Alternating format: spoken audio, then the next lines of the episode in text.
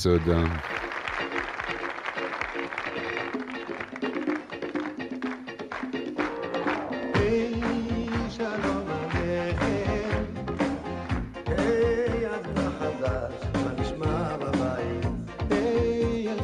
Et comme euh, tous les 15 jours, on se retrouve donc avec nos amis du Kéréna Yesod, vous disais-je. Euh, bonjour Dominique Goldberg. Bonjour Didier. Bonjour Yoël Rudby. Bonjour Didier. Tous les deux responsables euh, et représentants du Kéréna Yesod en Belgique, en France, un petit peu partout, en tout cas partout où besoin se fait sentir. Et pour le moment, c'est rien de le dire, le Kéréna Yesod est à pied d'œuvre depuis le 7 octobre. Il l'est généralement, mais là, c'est encore plus euh, qu'à l'habitude, je dirais. Alors, euh, une question qui nous vient euh, très souvent, puisque on sait que depuis le 7 octobre, eh bien, on a des demandes d'aide qui émanent d'un petit peu tous les organismes et toutes les institutions communautaires. Et il y a une quelqu'un m'a dit tiens, c'est quoi la différence entre le Keren Ayasod et le KKL, par exemple? Alors, on a une chronique du KKL aussi chaque semaine. En quelques mots, comment vous définiriez cette différence? Bien, c'est une très bonne question parce que j'ai souvent aussi ce, genre de, remarques. Alors, euh, je vais répondre de façon très schématique, mais très très claire, euh, comme on fait dans les pubs maintenant, c'est un flash. Le KKL s'occupe des arbres, c'est sa fonction première, et nous, au Keren Ayesod, on s'occupe, mais des gens. Et qu'est-ce que ça veut dire s'occuper des gens? Ça veut dire s'occuper de, des besoins des gens.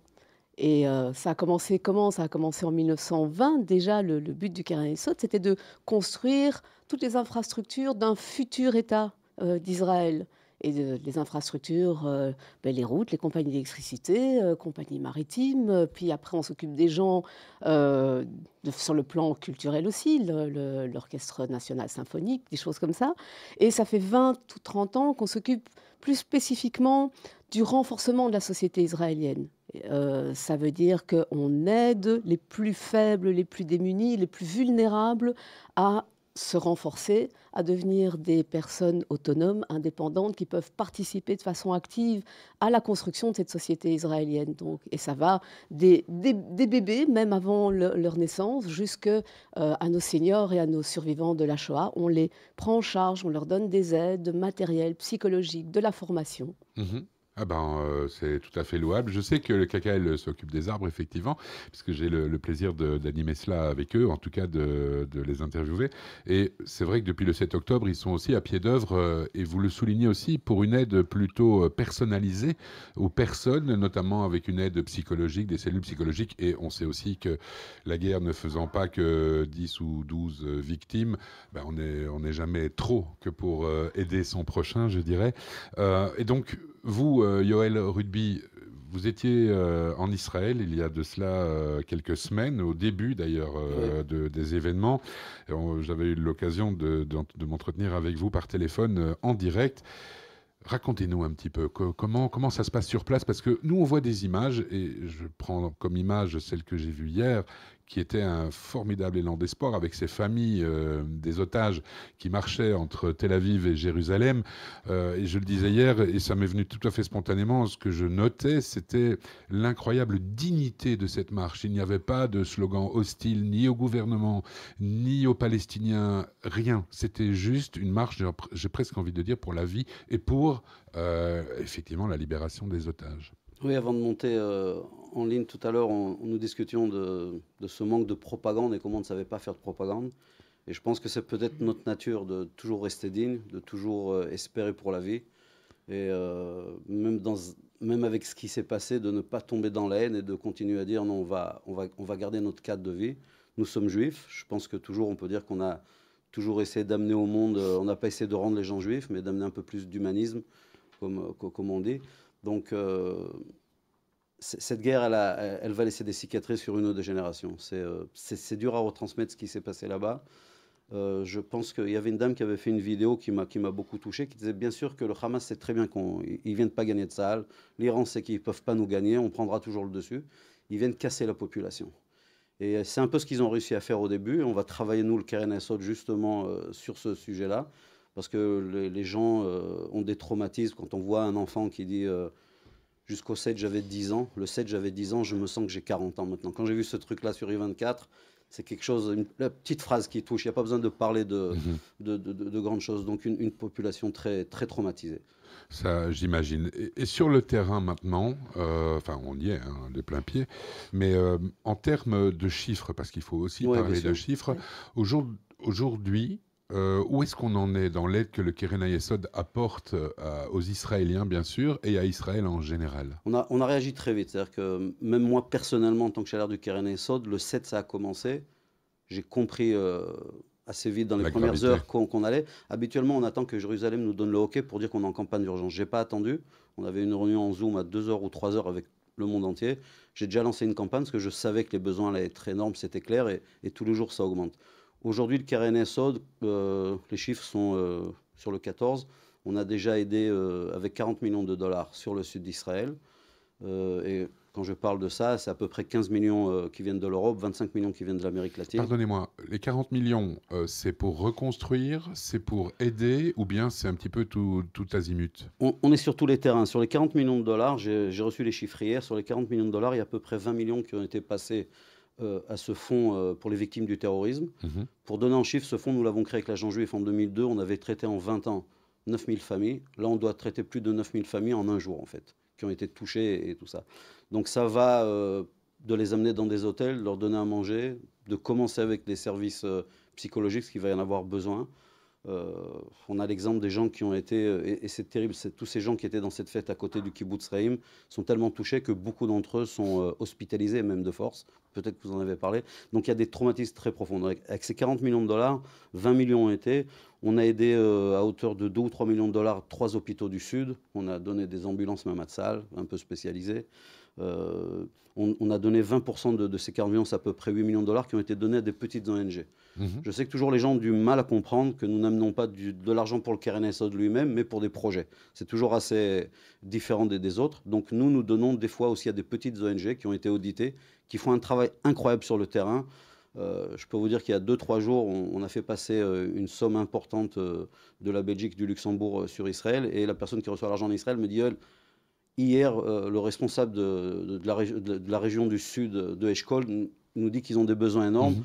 Donc tout de suite, ça va très vite. On a dit, OK, ben, on va mettre 100 000 euros déjà pour aider euh, une centaine de familles, déjà dans- vraiment dans le... Dans, donc des gros chiffres.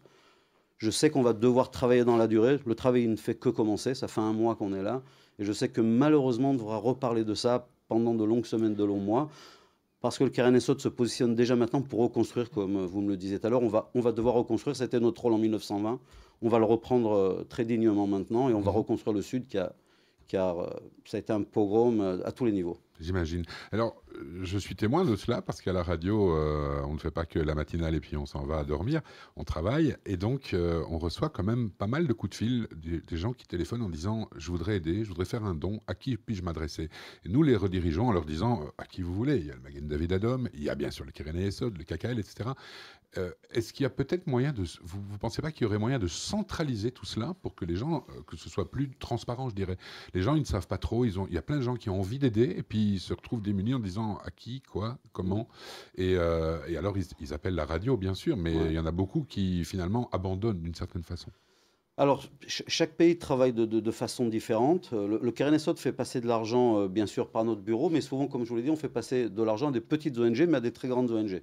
C'est-à-dire que le KRNSO dans le monde, sans faire de concurrence avec personne, on fait passer de l'argent au Magen David Adom, on fait passer de l'argent à Zaka. Zaka aussi, c'est une...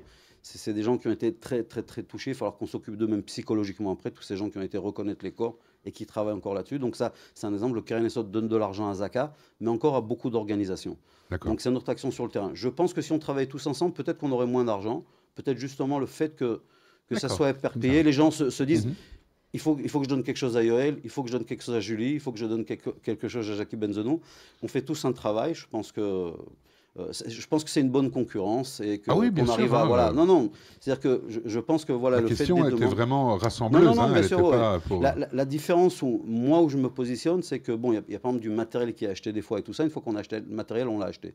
Nous, comme Dominique Goldberg l'a dit, on s'occupe de, de gens, de personnes. Mhm. Et quand on voit des, des jeunes de 10-12 ans qui parlent comme ils parlent et qui, et qui se disent on va retourner en classe un jour, on va voir que notre professeur n'est pas là, on va voir que nos copains qui étaient assis à côté ne sont pas là, on ne fait que commencer dans le, dans le renforcement. Et Bien encore une sûr. fois, c'est comme disait quelqu'un, on s'est remis, euh, on s'est remis avec deux générations qui vont, euh, qui vont être dans la souffrance. Et j'ai envie de dire de part et d'autre, mais enfin bon, ce qui nous occupe, c'est plutôt le côté israélien, bien évidemment. je voudrais rebondir sur ce que vous disiez et qui, me paraît fondamental. Vous parliez des enfants, justement. Alors, les enfants de la guerre, c'est une chose, mais euh, comme on, vous le disiez aussi, et comme euh, s'accordent à le dire, je dirais, tous les commentateurs et les analystes politiques et géopolitiques mondiaux, on est parti pour une longue période. Alors, les enfants, on ne va pas arrêter de les élever, on ne va pas arrêter de les éduquer, on ne va pas arrêter de leur enseigner euh, quelque chose. Comment ça se passe au quotidien aujourd'hui dans un pays en guerre, ne fût-ce que l'enseignement? Euh, On peut parler du projet. On peut parler du projet, euh, effectivement. Il y, a une demande spécifique qui vient d'arriver mhm. pour, pour construire, reconstruire 75 écoles euh, dans des abris qui vont être reconvertis euh, pour les enfants du Sud. Euh, et chaque, chaque école fait l'objet d'une demande de don de 6 000 dollars 6 000 dollars. On prend un abri qui est mhm. déjà existant, qui n'est pas toujours en très bon état, on le transforme en, en, salle de classe, qui est une vraie salle de classe, belle, et que les gens puissent être en sécurité et se sentir en sécurité. Bien, bah ça c'est déjà un très très beau projet qui, a déjà vu le jour, qui va voir le jour. Il est en, train, Il est en cours. On a reçu la demande et c'est ce que, c'est ce que vous me demandiez. Pendant ces trois semaines, on va dire, ou quatre semaines, euh, le Keren Esod en Israël a reçu plus de 1000 demandes. D'ONG, de villes, on a donné de l'argent à Sderot, on a donné de l'argent au Fakim, on a donné de l'argent à tous les kibbutzim pour plein de choses. Donc euh, les besoins sont énormes, ils vont se traiter en centaines de millions, je pense, et c'est ce qu'on va faire dans les, dans les, dans les prochains mois. Et je voulais ajouter qu'on euh, on parlait d'accompagnement des enfants, de ces enfants, ces générations qui vont subir des, traumatismes. Euh, au sein du Sod, nous avons, comme Yoel disait, nous travaillons avec des projets, mais pour, pour le suivi psychologique d'enfants, il y a des projets qui sont en place depuis de longues années et qui fonctionnent vraiment, qui ont toute leur utilité maintenant. Euh, des projets d'accompagnement, des tuteurs qui accompagnent des mhm. enfants et leurs familles, des centres de résilience dont on, dont on avait déjà parlé. Euh, donc c'est quelque chose qui est dans l'ADN du Keren de réagir euh, à des besoins généraux et d'appuyer au moment où il y a des besoins particuliers. Et je crois que le Keren on est en plein dedans. On est en plein dedans et je crois que c'est S'occuper des enfants, s'occuper de l'avenir des enfants, c'est profondément dans l'ADN du peuple juif. C'est l'éducation, c'est la transmission. Et on est pleinement au dans notre rôle. On s'occupe des enfants et on va leur permettre de devenir des adultes responsables et équilibrés le plus possible. Amen, comme on dit. Euh, une dernière question, parce qu'on pourrait rester des heures à en parler, bien sûr. Euh, comment est-ce qu'on peut aider Israël, selon vous, de la meilleure façon qui soit? Aujourd'hui, en tant que particulier au, début, il y a eu un élan dans, tous les pays du monde et à Bruxelles également mhm. de très belles actions. À Ganenou, par exemple, je sais qu'il y a des colis qui ont été faits. Il y a, beaucoup d'actions. Mhm. Aujourd'hui, quand on m'appelle, il y a un monsieur qui m'a appelé il y a deux semaines, il m'a dit Je voudrais donner des cartons avec des choses. Je lui ai dit Vends-les. C'est pas grave si c'est 10 euros, 50 euros, 100 euros. Aujourd'hui, Israël a besoin de l'argent. C'est la demande qu'on a d'Israël de tous les projets en fait qui nous demandent de nous aider. Ça peut être euh, jusque même euh, du matériel médical, ça peut être, enfin, il y a plein plein de choses. Et donc aujourd'hui, si on veut aider, c'est ce que je dis aux donateurs. Souvent, on me demande pas à Jérusalem, même des amis, combien d'argent j'ai amené, mais combien de donateurs. C'est important le chiffre donateur psychologiquement de savoir que tous les juifs du monde entier sont avec eux là-bas, les supportent. Et donc c'est ce que je, je répète. J'ai pas assez de petits dons, j'ai des gros dons. On a des gros dons et des beaux dons de, incroyables. J'aimerais voir plein, plein, plein, une multitude de dons de 10, de 50, de 20, même si c'est des gens qui ont donné à d'autres organisations, juste pour dire, voilà, on a, on a des milliers de donateurs. Et euh, je pense que le mot de la fin, si je dois donner un mot de la fin, c'est de l'optimisme. Et j'ai eu beaucoup de mal à revenir travailler en Europe parce que ma femme est là-bas, mes enfants sont là-bas. Mes enfants, mon fils et ma fille qui sont réservistes, m'ont dit papa, on va, on va gagner cette guerre, t'inquiète pas, toi, va faire ton travail, tu peux partir tranquille.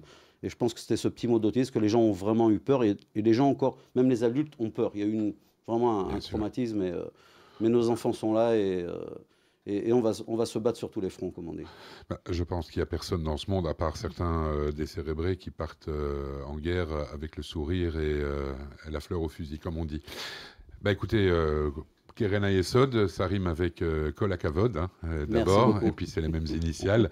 Et donc, euh, ben, j'ai eu plaisir à, vous trouver aujourd'hui, et puis on vous retrouve bien sûr dans 15 jours. D'ici là, bon boulot, merci pour tout ce que vous faites. Merci à la radio également. Et puis, ben, dans 15 jours alors. Shabbat shalom à, vous Shabbat deux. Shalom, Merci d'être venu.